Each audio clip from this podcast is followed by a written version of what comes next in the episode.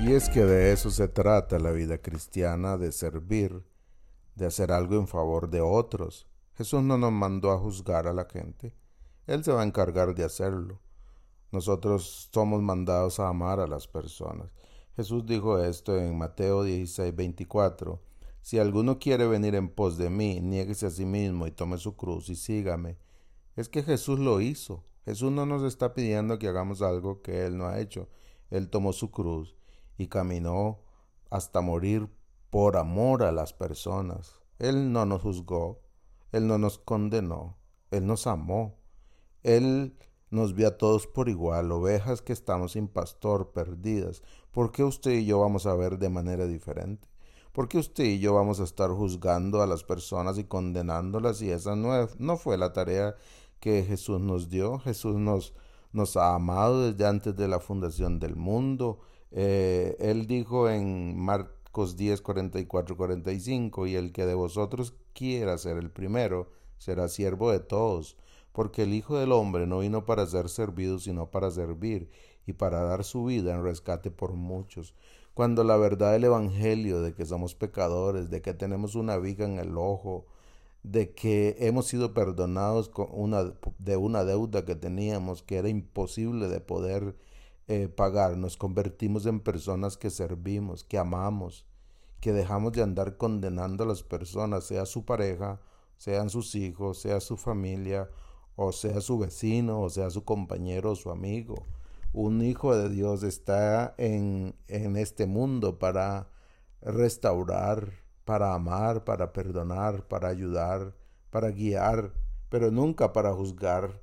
Entonces, eh, cuando hacemos eso, le aseguro que el gozo de Dios brota en el corazón nuestro, porque mucha de la amargura, del resentimiento, del dolor que vivimos es por esta de no otorgarle perdón a las personas o de andar juzgando sus actos.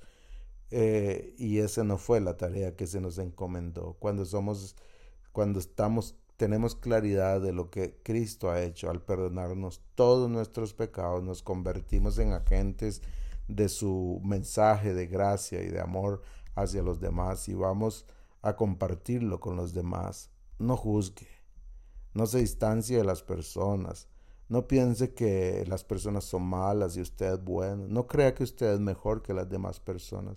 No, no puede ser. Si usted es un hijo de Dios, usted entiende perfectamente lo que de lo que le han perdonado. Y cuando usted es consciente de eso, usted no va por la vida ni juzgando, ni guardando resentimientos contra las personas. Sea libre. Juan 15, 11 dice, estas cosas os he hablado, para que mi gozo esté en vosotros y vuestro gozo sea cumplido.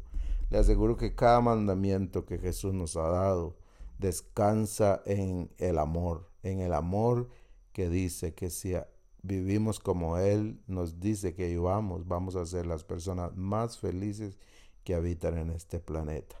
Y eso somos nosotros, porque nos ha sido revelado una verdad que nos hace eh, ser felices y agradecidos con un Dios que nos ha perdonado y que nos mueve y nos lleva a amar a las personas, no a juzgarlas ni a resentirnos con ellas.